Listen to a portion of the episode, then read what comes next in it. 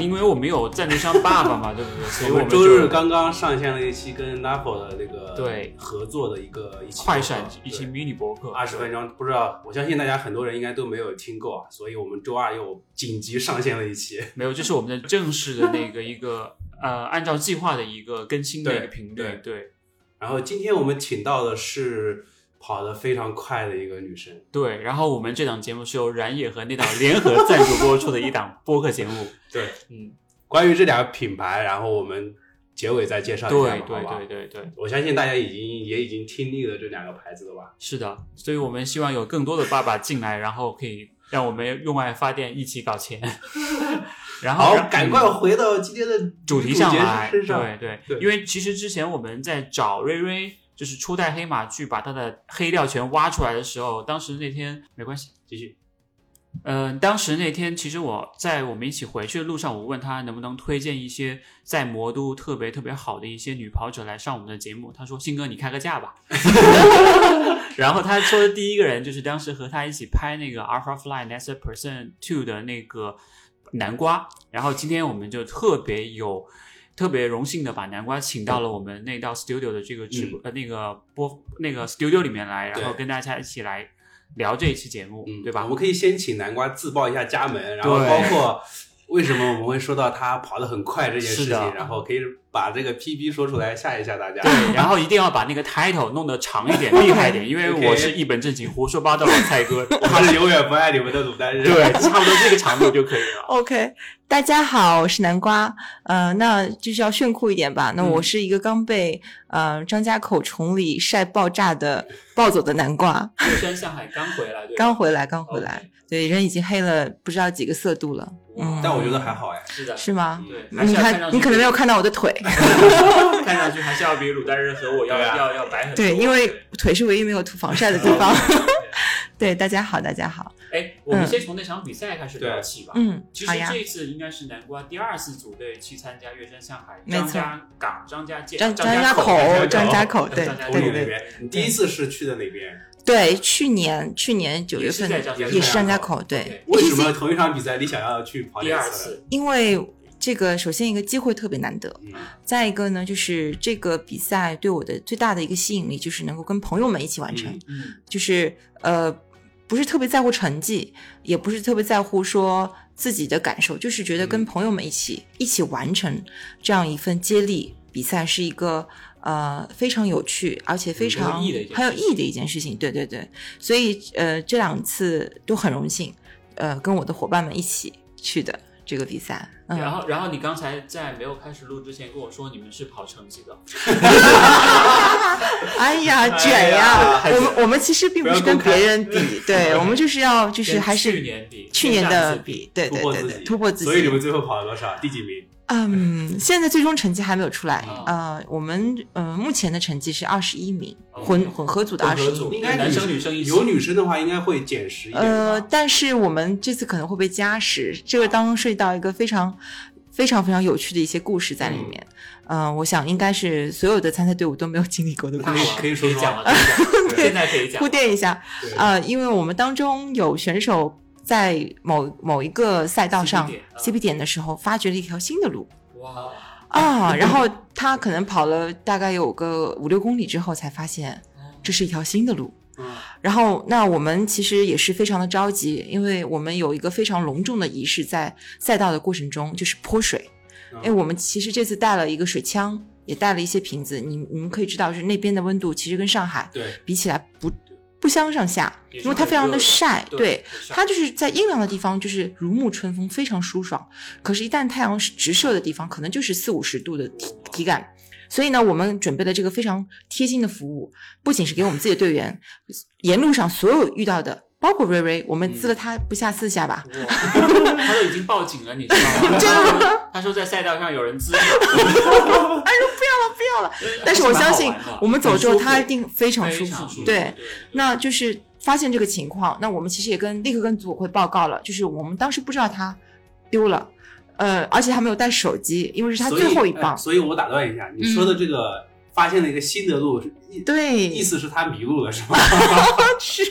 然后他跑错了吗？没有，因为当时完全联系不到他，他没有手机。哦那当然，他也非常机智的，在跑错的时候发现，就是问村民吧，哦借了一个手机，但没讲两句话就断了。但手机都是有加密的嘛，嗯，所以怎么找到他又是成为一个难题。同时，我们因为跟组委会在交涉这个情况，到底该怎么办？我们是相当于他刚打完卡就跑错了，所以呢，我们在想是到底到哪个假酒啊。真的 就是。我们后来仔细看了那个赛道，它啊真的有四岔路。哦，对。但是像那种四岔路应该是有志愿路标者的。当确实是就是可能因为一个就是呃志愿者集中在某一个就是打卡点，然后再一个呢就是大家其实说实在都有一些习惯性的思维，嗯。认为这个地方肯定不会跑错，嗯。又有步标，然后有很大的广告牌。那其实我们也跟队员解释了很久，就是这个地方是要怎么跑，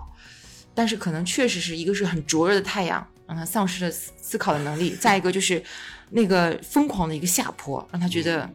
奔跑如此之爽真的，不然不会跑了那么多才发现跑错了。我。跑了五公里是吧？对对对，那就是当中反正组委会进行一些处理，他的他们其实方式呢，就是可能想办法找到队员，嗯，因为沿途上他没有任何的沟通的工具，然后也也我们也只靠他再打回来找我们。嗯，那，但是他带的那个轨迹是有 GPS，有 GPS，所以我们当时是希望组委会能够帮助我们找他的轨迹，然后这个也比较复杂，因为志愿者是没有权限的，他们也是通过北京那边去调数据，发现他确实是跑偏了。那么那个时候我们其实都是着急的是他安全上的问题，对，担心他有出现安全上的隐患。那知道这点说哦，放心了，他至少是安全的，要有村民，也不是在什么荒郊野里。是的。后来一问他在哪儿，我在湖南张家界。非常好玩。那就是当然就是赛道上所有的点都已经知道我们的号码，然后是一个穿蓝背心的队员，嗯，对。当然组委会很好，他们想想办法是说能够协调辆车把他接过来，因为我们的车是完全是单向单向是不可以回去接人的，是的，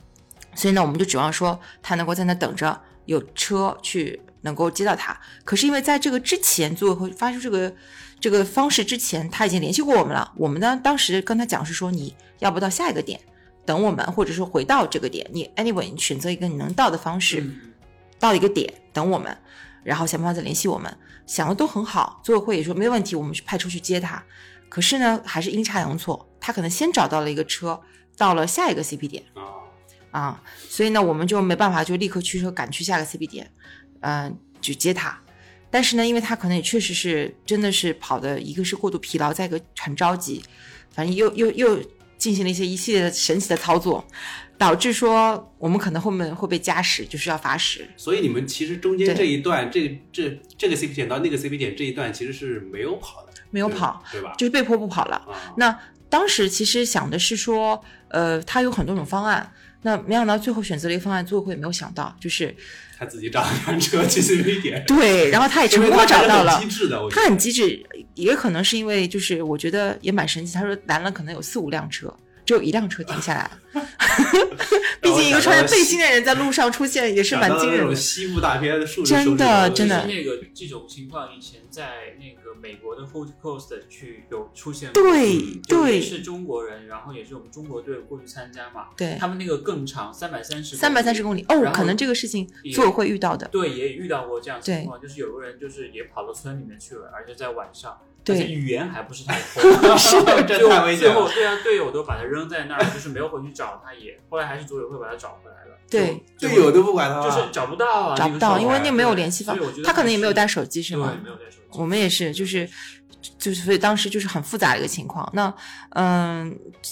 本来呢，我我想可以再休息一会儿，因为第十四棒日行千里是我跑的，你一共跑了几棒？我一共跑三棒。三棒。呃，第六棒，呃，第六棒是一个 hard 的一个赛段，嗯然后然后紧接着是第九棒，其实两棒蛮接近的，对，也是一个 hard 的赛段，而且是一直上坡的一个赛段。然后完了之后就是十四棒日行千里，因为其实当中的九对六棒和九棒，呃六棒和十四棒，就是这两个棒是我去年也跑过的，嗯啊、然后其实我是。我们不是说嘛，是虽然不是真的为了成绩，但是我们也是会对标去年的自己或者是去年的队友。那其实我们队友看到下坡路就一路冲刺，对，因为我们也跟他讲到，这个他跑的那个赛段是一开始可能有几百米的爬升，然后就是直接一个大下坡，嗯他可能前面那半段就没有听进去，就记得一路大下坡，所以完全完美的吻合嘛沉。浸在自己的沉浸在而且我在想，有可能他当时发现不对劲了，但是因为还要爬回去，一个爬升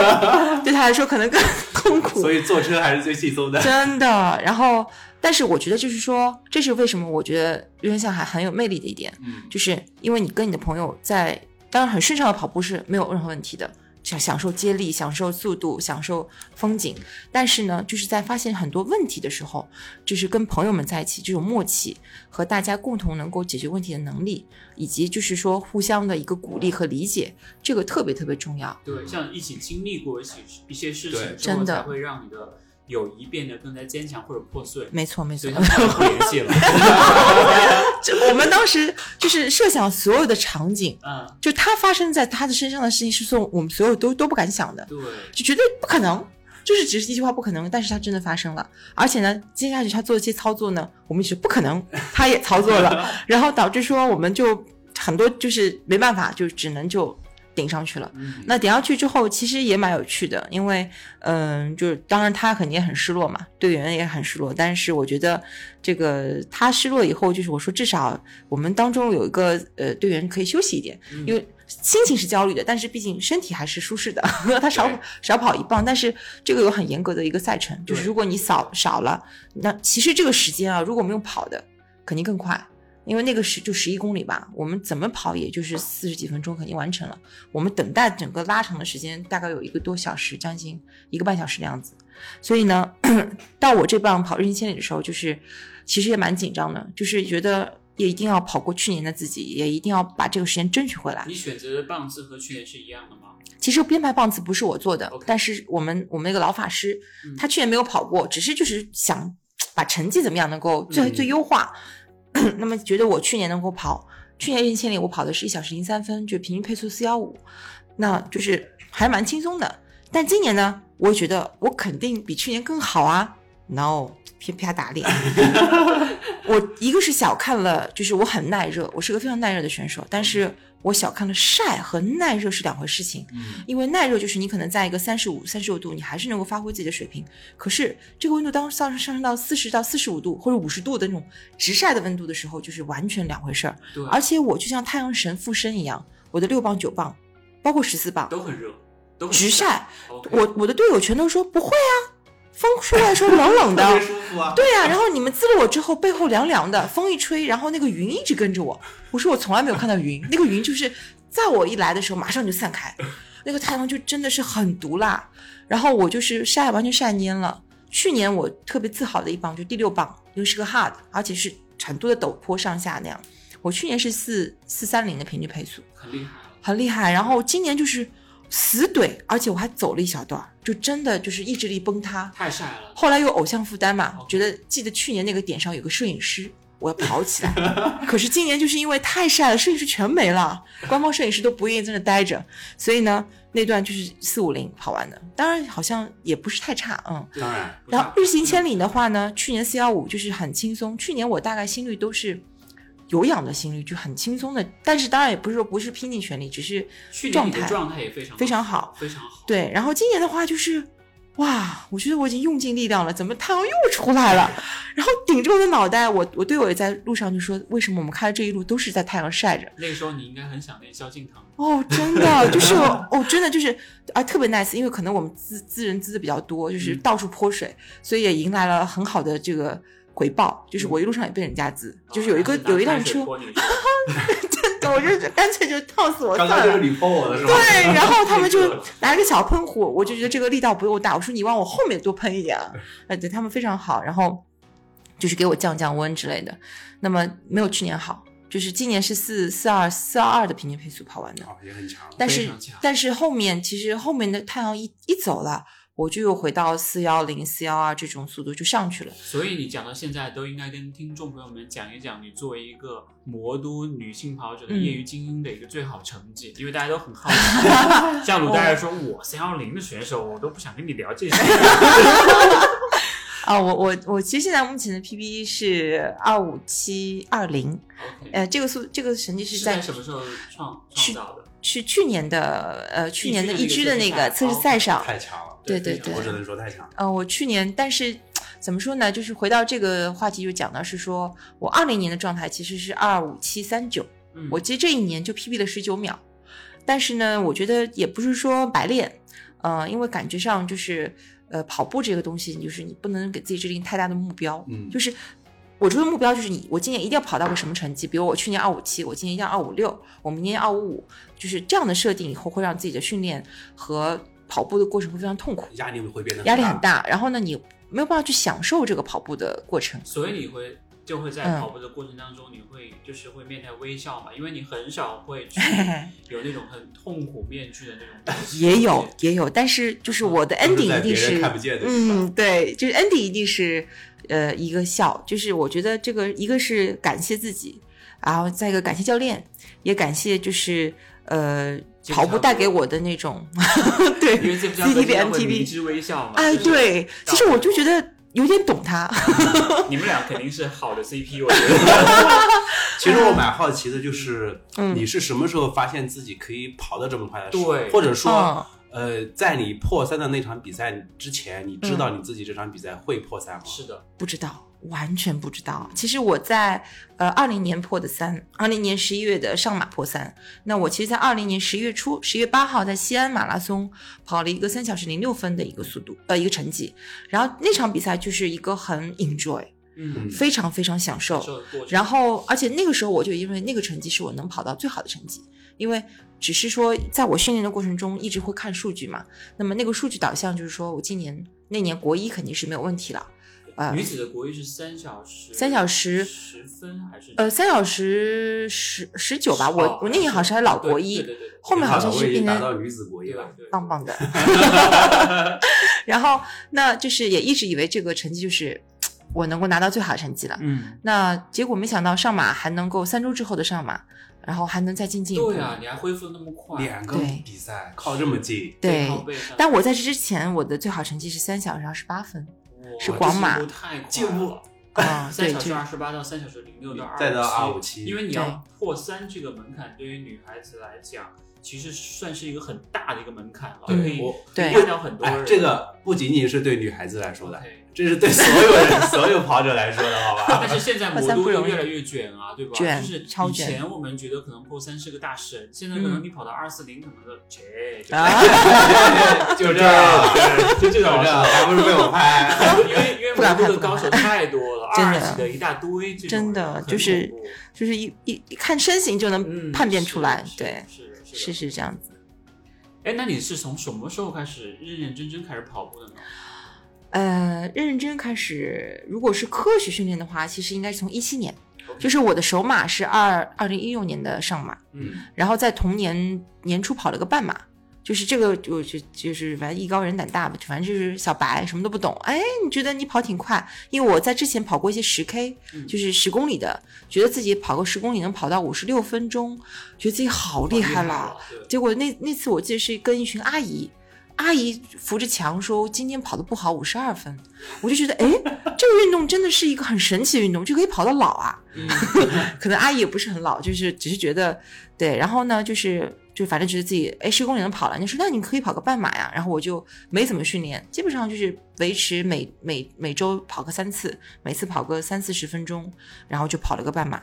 嗯，两小时零六分吧，就觉得自己好厉害了。其实算错时间了，觉得二十一公里平均配速六分钟，想的是能进两个小时嗯，啊，但是没没想到是二十一公里，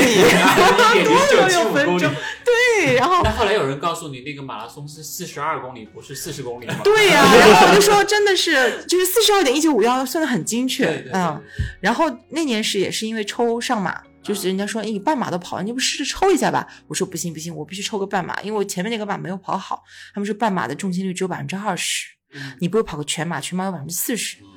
哎，我说那可以啊，结果就抽了，抽了之后发现中了。嗯，中了之后呢，就是马上就集训了一下，说人家说跑个三十五公里吧，我就记得是当时在古北那里，就围着那个什么那个什么路，古北那个一小圈儿，就是跑了三个多小时，第一次拉长距离，第一第一次拉长三距离十加的啊，对当时是你自己一个人跑的，一个人带着一个拖着线的耳麦，然后还有手机，还有充电器，好像还有一个是什么？哦，手充电宝对充电宝，对 充电宝带了两个嗯就，怕自己手机没电了。对，怕没电了，然后就是好重好重的装备，然后跑完之后扶着墙，然后回到家跟我妈说，我为什么报马拉松？那个还要再多好 好多的距离。多十几公里了。对，然后那次跑完去就是首马我是四五九，四小时五十九分，刚破五，刚破五，然后我就觉得自己。嗯，可能不适合跑步，因为那个跑完之后就是屁股疼，啊，全身疼，很酸痛，很酸痛。然后等到一个星期之后恢复了，哎，又想跑好像还可以好像还可以嘛。又行了，但是我当时就发现，就是说，好像这么硬来是不行的。嗯，呃，我觉得应该是有训练。其实我那时候的启蒙是一个小区里面的一个一个跑者，是一个是一个韩国的大叔。哦呃，他因为其实一直是看我在小区里面小区跑者嘛，嗯，很认真的从一个很大的 size，因为那其实源于也是因为要减肥，很大的 size，然后减到一个哎越来越有一点点样子的一个一个状态，他就是很主动的说，哎，我要不要带你跑一次吧？他那个时候。他上来找你说你是怎么瘦下来的？哦我为什么跑了这么久还胖，了？他应该说你是怎么瘦下来的？对对，思密达。然后呢，他就那时候就是带我跑了一次二十公里，我就发现他太厉害了。其实他那个成绩是三小时二十六分，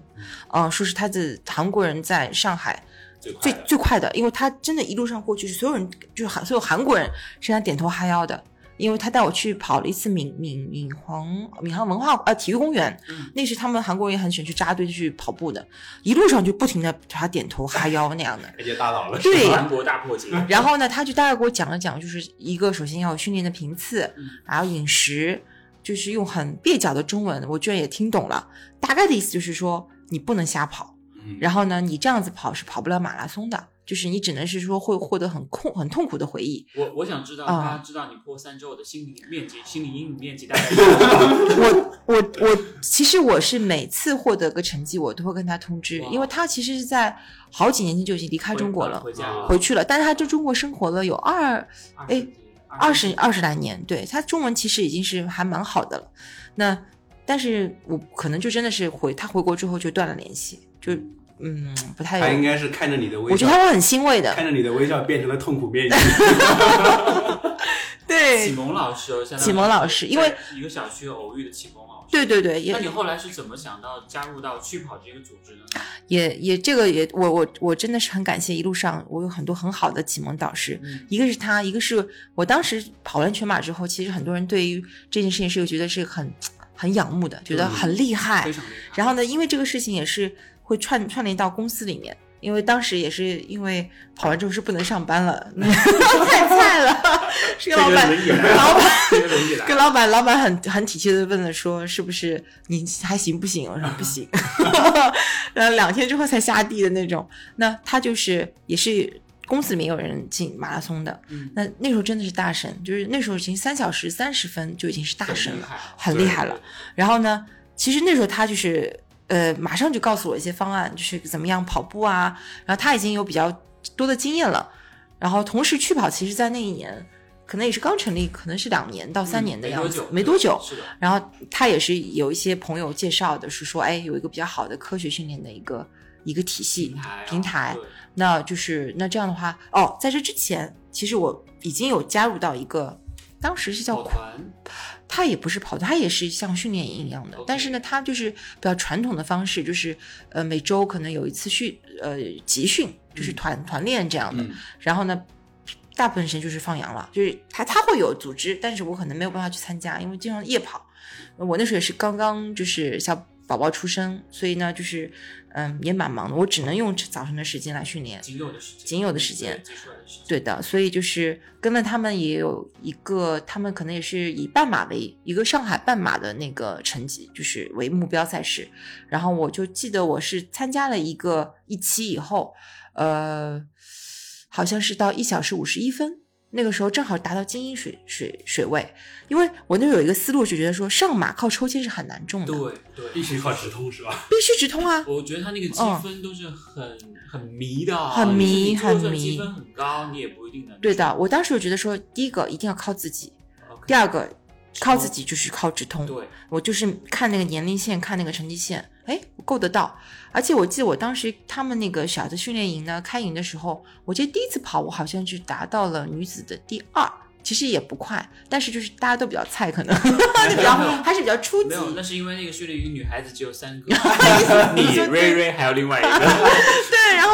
那就是，但是那个时候就是也知道了，是说一个你跑步的话有哪些训练的内容架构，对嗯方法。然后呢，我自己其实，在跑步的初期的时候，就是我比较谨慎，我是一个比较数据控类型的，我就觉得说，第一个我的运动呢一定不能受伤，呃，受伤会打乱很多很多节奏。所以我一开始就自己去跑百度上搜很多方法，找到了一个 MF 幺八零，就是嗯其实现在心率对一百八减年龄，对对，一百八减年龄。然后呢，就是然后控制在一个范围内，所以我一开始就直接把装备买齐了，跑步鞋，呃，心率手环，还有这个 T 恤、嗯。短裤，全部都是要？没有，那个时候不知道但心率带。是如，果是追求数据准确性的话的人，都会带心率带，因为我查的是百度嘛，OK，所以就是这 首先用百度，然后呢，百度出来把百度黑了一下。对，因为这个这个信息就很杂，嗯。然后我又从里面抽丝剥茧出来，就是反正就抓数据的话，就是只知道说要个心率监控的这个、嗯这个装备，嗯那就是呃淘宝上一搜，哎，好看的，然后又比较轻巧的，就没有想到心率带对对对手环，然后到后面那个训练营呢更神奇，因为训练营其实是国家级的一个教练带的。他就是会有荣誉的来出席一下，那他下面的徒弟可能会每周负责这个训练计划，他们就非常神奇，可能国家队摸脖子，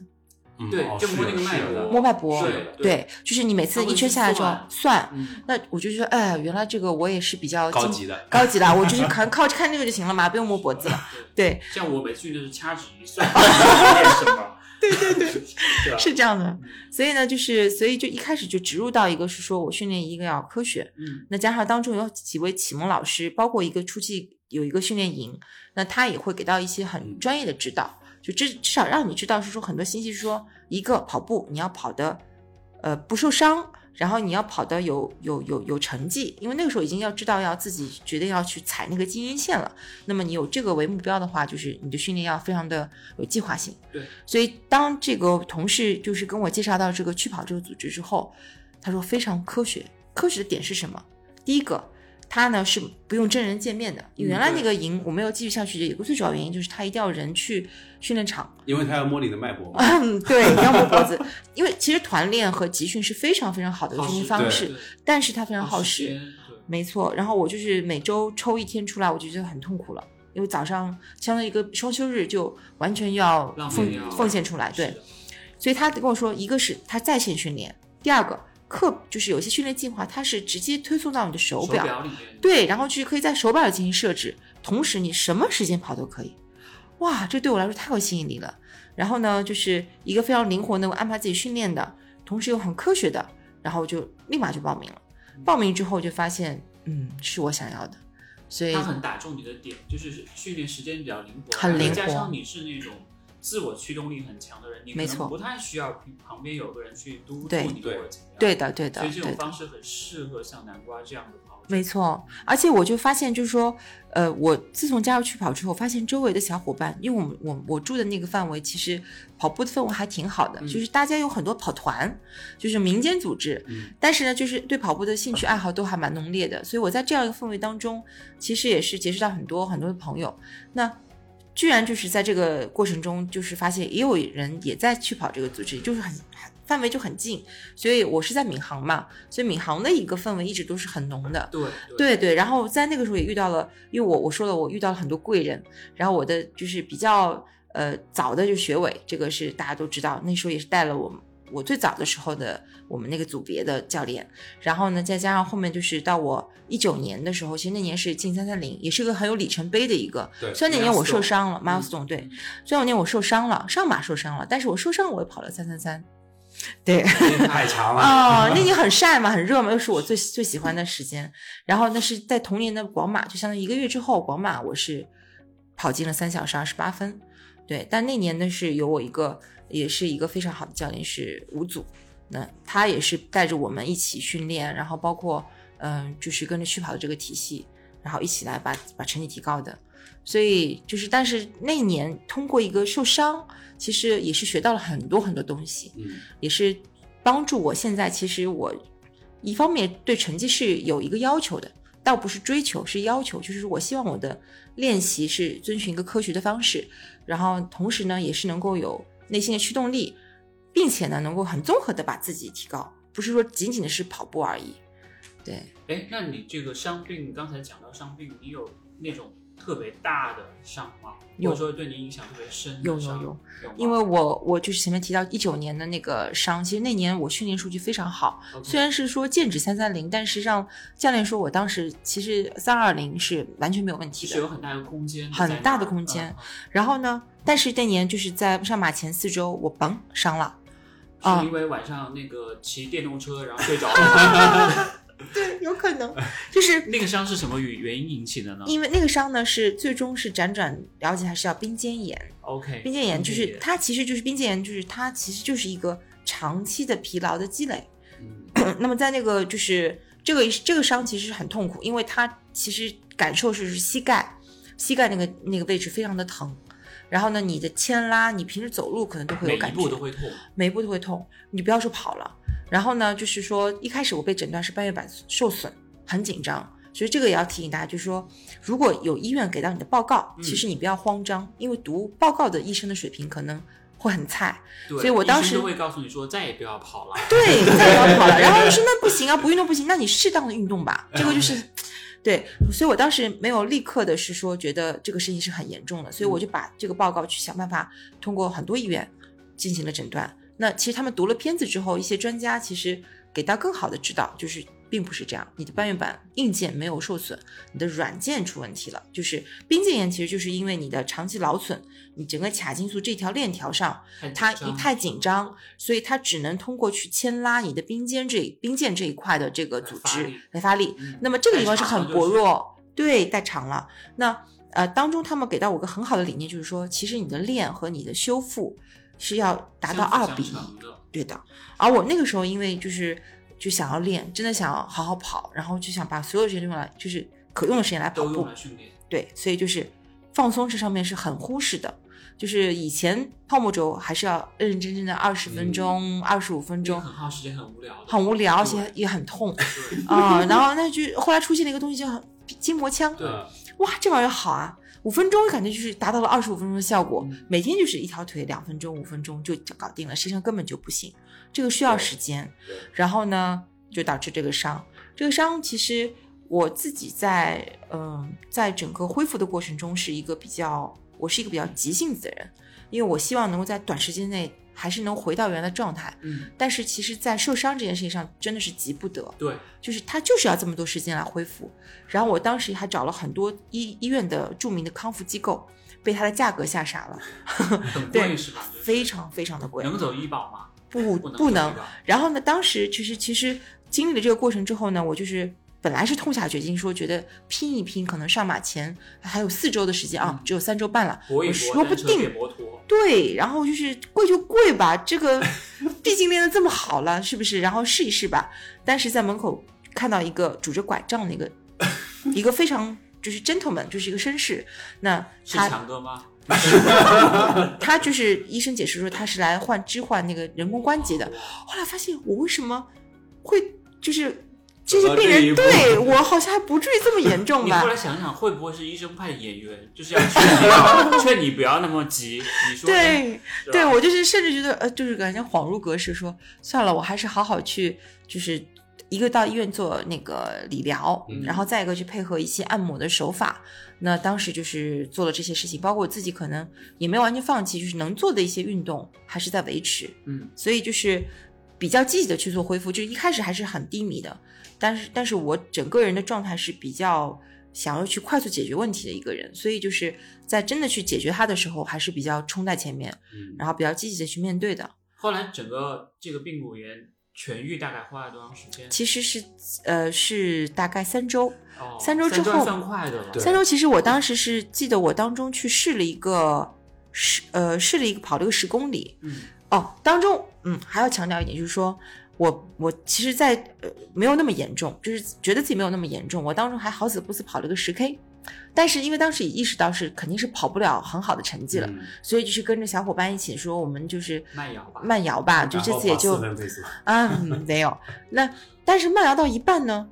我说我不太疼了，我就跟小伙伴说我不太疼了。了。他说你想要跑快一点吗？我说是啊，我想试试看。其实那次试完之后就有点加重，哦但是在跑的过程中，其实它可能有润滑，嗯这个这个就是这个关节腔里面的润滑，会让你完全就是忽视掉那个感受，也会让你觉得就是有一种错觉，你就好了。但那次之后，其实有点加重，也是拖延了整个病程。但是我在上马前的大概一周，就感觉是说我能够跑个五公里不疼了，那我就决定还是参加这次上马。嗯、当时也比较就是怎么说呢，也不太好的一个范例啊，就是我吃了止疼片。我就担心说，如果在全马过程中真的疼了，其实那时候已经好了，真的是好了，不然不可能支撑一个全马。对对，对，而且呢，当时也是非常幸运的是，我的好伙伴，嗯，一个女孩子，因为她在对她其实是在之前的北马已经冲击三三零的梦想成功了，OK，所以她非常好。就上马的时候，她也嗯，就是想说就没有什么，太多成绩要求。哎，对，没有要求，嗯然后就陪陪我，嗯。因为我其实当时能去参赛，然后包括想去做这件事情，其实也是大家都很鼓励我，但是也是很担心我的，嗯，那就是我觉得哎，有个人陪伴是一个很幸福的事情。对他们主要是怕担心你砸了去跑的招牌，你人怎么样没有关系的。没有关系，对。然后，但是那天你知道，就是一九年大家都跑过，嗯特别。热但我对那个温度，就是二十八度的那个温度，我是觉得是很舒适的。那你的耐热性真的很强。我耐热性是很强的。强然后，那么跑了一半，他其实已经有点就是有点太热了，不舒服了。然后我呢，状态越来越好了，反而而且就越来越开心，发现哎，好像挺好的啊。嗯虽然没有按照之前的预定的那个配速去跑，嗯因为三三三平均配速在五五分分嘛，嘛对对，那就是原来的话总共要进五分的，那反而轻轻松松的跑到二十五了，那结果最后他说你就放飞吧，想怎么跑怎么跑，而且不疼嘛，那我就 很开心的就跑了。跑到后面，其实都最后是还蛮痛苦，后面感觉有将近三十度，就是特别特别热，越来越热，越来越热。然后我就记得我是咬了个冰袋，喝着冰袋的水把它跑完的。那冲到终点的时候，教练也在终点等我，然后然后他就看到听到我说三三三，他都惊讶了，你居然还能跑三三三？对啊，不可思议。觉得 amazing，amazing，真的是。但我我倒是觉得刚刚南瓜说的这个这些他受伤的这个经历，其实对我们其实挺有启发的。没错，因为很多人，包括像我自己也是，就是很多时候你根本就不会在意说一点点的那种不适，没错。然后慢慢积累下来，它就会会变成一个很大的一个隐患。而且会在你最关键时候爆发，对，对，就特特别准。特别准，而且很多其实很多平时的一些不良的习惯或者姿势，呃，也会造成。就是我前面跟信哥也谈过，就是我面临过两次最大的伤，一次是这个，一次是去年的唯一一场全马无锡，嗯，就是也是一个目标赛事，那这个名额也很难得。上半年的比赛，上半年的比赛就是唯一的一个对我们包邮地区的比较好的比赛。那那次也是，就是赛前一周，然后我我的腰腰的竖脊肌受损，就是因为一直做了，连续做了三四个小时不动那，个是因为你长期伏案工作导致的，不能够怪训练了。不能怪训练。但是就是我就说，就是平时我们其实已经对已经在一呃进行一些比较高强度的训练，然后呢，就是一些一些小小的一些点。还是要注意的，一些不良姿势，就是久坐呀、久站呀，包括是久跑呀，其实都不好。长期看手机啊，对 对对，长期听播客呀，对耳朵也会有损伤。这个很好，尤其是这个很好尤其是我们本身不是那种职业的跑者，没错都有自己的工作去做，然后没错，这个两方面的压力其实还是蛮大的。很大很大，所以所以在这个点上一定恳请大家注意一下。没关系，你不注意没事儿，等你吃到苦头了，你就会发现，对哎，我终于长记性了。对是因为人是不听劝的嘛，就像那天那个强哥在我们这边也在讲了他嗯很多悲惨经历，然后劝 劝他不要减肥，他说不行啊，我还是要瘦下来，我才知道这个 问题在哪里。对是的，嗯，是的，我们回到那个去年那场易居的那场测试赛吧，嗯你你对那场比赛给自己打多少分？呃，那场测试赛赛 PB 了，PB 了，PB 的是比如有点短啊，但是也 PB 了，对，我打个八十分吧，因为怎么说呢，就是第一个我我觉得肯定的点是说我自己独立完成了一场全马，而且是一个全程自己一个人跑下来。哦，不不不，，呃，我我对那个那这个比赛是没有人带我的。然后嗯呢，但是当时临时的我们加入了一个小伙伴是糯米，OK 啊，也是一个非常非常强的一个女跑者。对对，然后呢，她其实呃，我们之前有沟通过，但是两个人配速的，就是或者是目标的这个有点大，哎，有点大。然后我们也之前也没有一起合练过，都不了解。但是对对对，然后呢，但是那天临时起跑前，就是在起跑的时候，互相望了一眼，就是互相介绍一下确认，过眼神，确认过眼神，然后呢，就是你就是我的菜，我就是你的菜，就是这样。那其实就是，呃我觉得也是挺好的，就是相互为伴吧。对，但是呢，就是我们两个人就是，呃，他确实实力非常非常强劲，因为嗯、之前可能断训时间也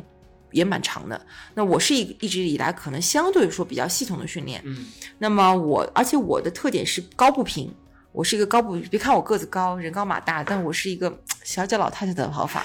啊，特别不好，不帅气。日本的那种女生的那种有可能扭扭捏捏的特别快，对吧？对对对然后呢，就是她是那种很飒爽的，所以我们两个人，而且他穿的那天穿的是他好像穿的是 Alpha 一代的 Alpha，那个声音会比较大，大，对对。然后呢，我我就是那种比较相对轻的，我穿的是可能是 Pro Two 吧，雷达斯的那款，所以就是我们两个人就是在跑的过程中，其实这个节奏上有点不太一样，是，对。但是从精神上又是相互依赖的，嗯，就是你们一起跑了大概多少公里？我们其实一直都是在一起哦，最后可能一公里，因为他有一个朋友一起从后面追上他，然后可能就是两个人一起跑。那时候可能我有点掉速了，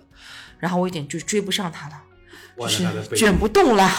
对，然后而且我其实那时候是从心理上就已经有点点丧气了，因为我当时的目标就是我唯一一直就是不设目标的，但是那次跑着跑着我设目标了，我跑着跑着说我二五六总归要跑得到吧，跑着跑着说嗯呃一开始不一开始是二五二，我说二五二总归是没有问题的，然后跑了一会儿说那你前半程跑了多少？我。应该这么说，我应该是以前十公里为界定吧。我前十公里基本上平均配速是在四零五，哦，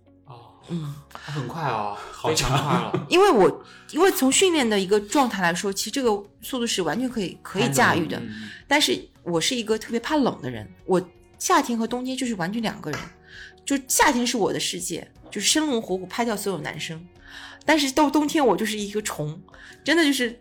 被拍的死死的。那天的起跑温度是在五度，我记得是四到五度，很。冷然后我还穿了跑野的背心，但是我里面还加了一件 T 恤，我觉得这个真的太冷了然后我其实前十公里我是完全没有知觉的，是木的，就冻傻了。然后我又是一个相对来说心率比较低的一个一个特点的一个人，所以就是我的这个一旦是身体不够兴奋，不够兴奋，嗯然后呢，就是又又冻住了这种状态，就是其实前面是有点点不舒服的。然后呢，我呃后半程就是有点掉速掉的蛮厉害，一直是怪表表表在飘，就是这个地方肯定很飘，因为赛车场嘛，嗯，然后所以你就现在开始带两块表，对吧？啊，对，那天其实只带了一块，就是怪另外一块没没带出来，真的是，所以就是呃没有达到预期，因为当中我设预期了，所以就是二十分是给到没有达到预期，但是我觉得就是一个呢是整年在不知道有没有没有比赛的情况下下，，我还是能够比较一个是享受训练，嗯而且我能够比较认真的执行训练，呃，同时呢就是说感觉很享受训练。那最后这场比赛呢，anyway 也是 PB 了嘛，对，虽然只有十九秒对，，然后且就是一个自己能够完成这么一场比赛，也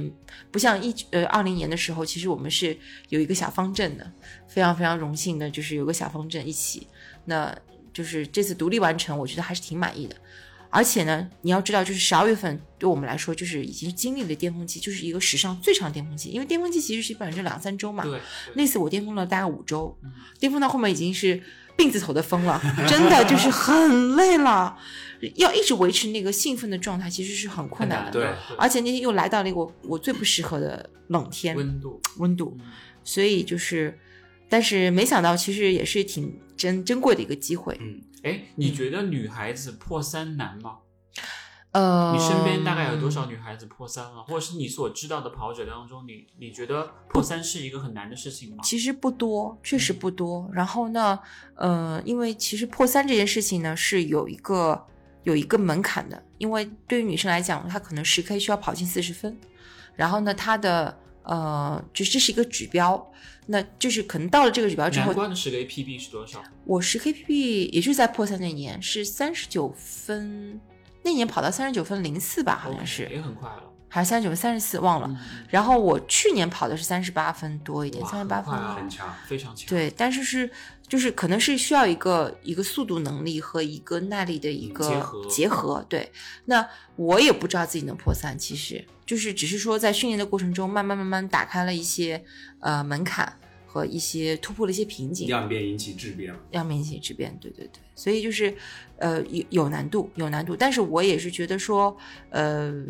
鼓励大家去尝试，因为我觉得不要给自己设太多的限制。就是嗯。经过了科学的、系统的训练，是有机会达到这个目标的。嗯，至少是说你能够一点点去进步。对，但什么时候这个目标能够达成，还是要看自己对 到底有没因为有这个实力。我我觉得其实真的不要给自己去设定一个我一定要怎么怎么样的目标我感觉。现在坐在我对面的不是南瓜，是 E K 哦，他会说用他的肯尼亚英语说 “No human is limited”，是不是那感觉太像了，很像那感。觉啊？就是他会告诉我们说，你不要给自己设置限制，然后但就是这样，对就是这样。真的觉得这句话真的说的是嗯。太棒了，它对就给人的给人的启发就是，我们很多时候就是会给自己定义嘛，就说我完不成这个，我我练了这么久，我跑不到那个目标。对。但其实说很多时候你就是不知道你自己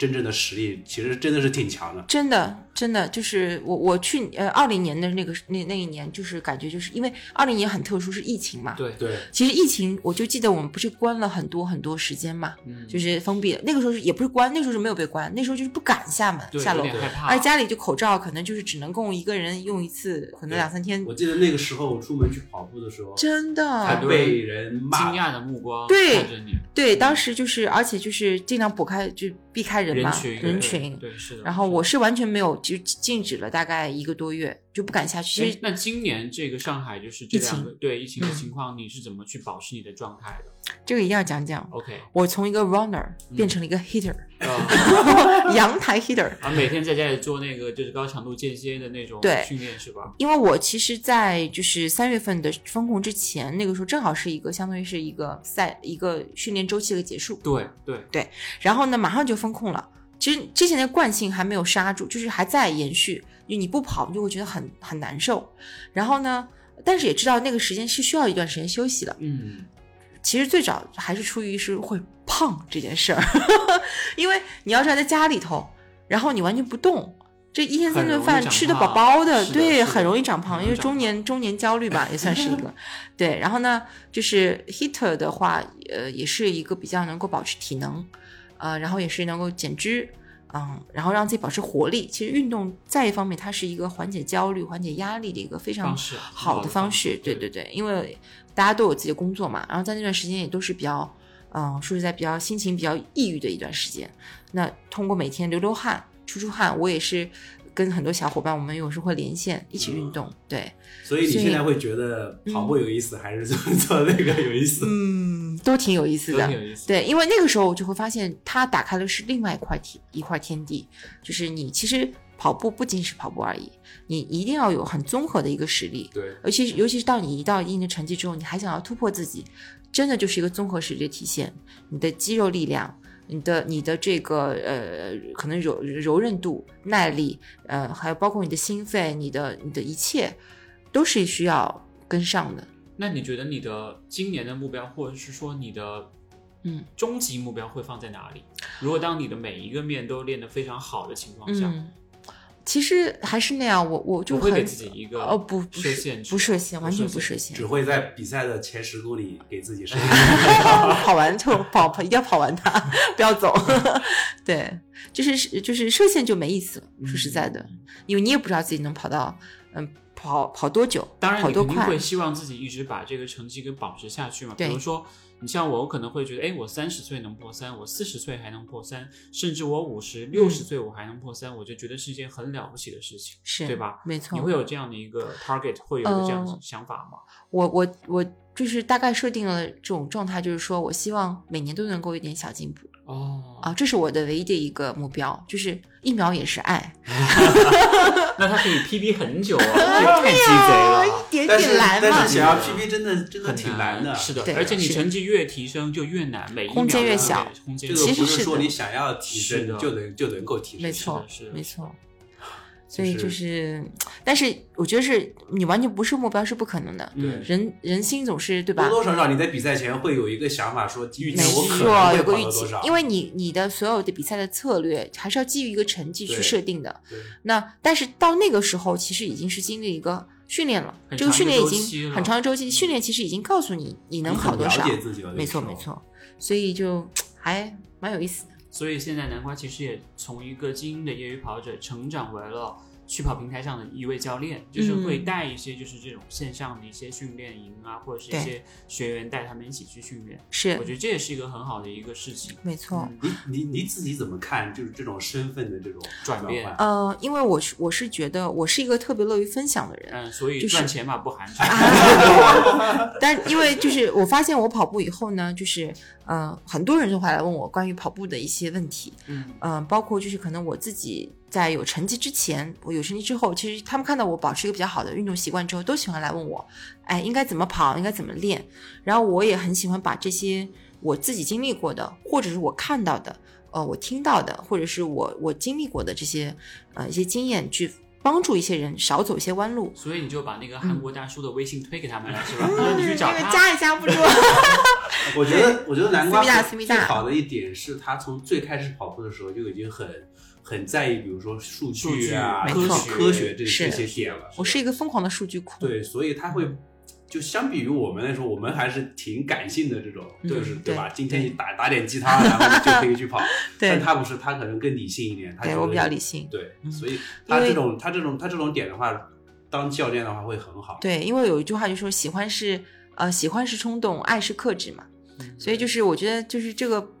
其实不仅是跑马拉松，因为我越野有的时候每年会玩一次，OK 对，可能作为一个今年那个调剂。宁海要来了，我知记得有道机会去支持一下，因为我们今天下午还在群里聊这个事情，说是吗宁海回来了今天已经对十周年是啊今年一定玩大，因为我其实是越野小白啊、然后呢，我呃，但是呢，就是每年都是好死不死，一定要去试一下那种，嗯就是每次跑的时候，我今年一定不会再来，我为什么要我把鞋卖了，送了，然后明年又就呃我要买新鞋了，哎，那个头灯什么头灯不太好，去年的头灯不太好用，因为其实我的启蒙也是呃越野的这个启蒙也是我的之前当中一人帮我帮助我破三三零的教练。那但是我我这个人很有意思，我接触的一开始所有的越野比赛全部是夜赛，啊我不知道白天的山是什么样的。没见到过白天的山没有，我就去去年还是对去年唯一跑过一个白天的赛，就是就是很慌张，怎么这个这么陡，怎么上不去？看不见。真的就还不如上不去，呃，还不如看不清楚。所以就是呃，越野真的是一个很好的，而且路跑其实对越野的帮助也是很大的。嗯嗯确实是，但是也要花更多的时间。没错，那这样的话，你就会少很多时间去陪伴你的家人。没错，所所以就是我们下一个问题又来了，你看我这个转场就这个很丝滑吧，真的很丝滑，对对。哎，那你的小朋友，像就像你的那个呃，你们家那个小公主，嗯她会跟你一起去跑步吗？或者说，她会不会被因为哎妈妈这么喜欢运动，那嗯我也会受她的感染，呃，我也会开始从事电子竞技的工作。对，其实呢，他也是从小被我呃拖着。耳濡目染了，对对对嗯他他他其实对跑步呢，就小朋友其实对跑步没有太大的没有太大的兴趣，因为比较枯燥。说实在的，没有谁会像那个小汤米一样天天去训练。他太牛了，这个我要搬。出来讲。他嗯，给他们看过，我这嗯小哥哥跑得好快，对，好棒啊！他是真的喜欢。对，那就是小朋友喜欢的点可能更有趣一点，就是其实他们趣味性很强，趣味性很强。嗯我其实是有组织我们小朋友学校班级里面，我们是固定每周六会有个跑步训练的。嗯那就是一方面就是带动他们有个运动的习惯，然后再一个呢就是让他们觉得就是小朋友一起跑啊就很有意思，很有意思。最有意思就是跑后的聚餐了。嗯就这个对他们来说是最大的魅力。嗯，那小朋友的话，其实他们，我我们家的小朋友，其实他，嗯，在一个就是可能是一个叛逆期，就是你大人喜欢做什么，他就不愿意做什么。呃，我很喜欢跑步，我就是不要跑步。当然，真的把他们凝聚在一起的时候，一起跑跑，像前段时间特别热的有几次。呃双休日就是那时候风控也是基本上很很缓和了，那但是还是不建议聚集，所以我们就找几个相对来说对于跑步兴趣比较大的孩子，然后我就带他们还是跑了跑，那其实还是可以，还带他们参加小铁人，啊，小铁人三项，就是因为都都每一项都会一点嘛，所以就是这个去去练了练，感受了一下比赛的气氛。就是小朋友其实，嗯，还是本质上还是爱爱动的。呃，运动可能或者是训练他们不太愿意，但是他们爱动，所以我们当玩儿吧，哎，当玩儿就是我也会经常就是我是一个虎妈啦，嗯，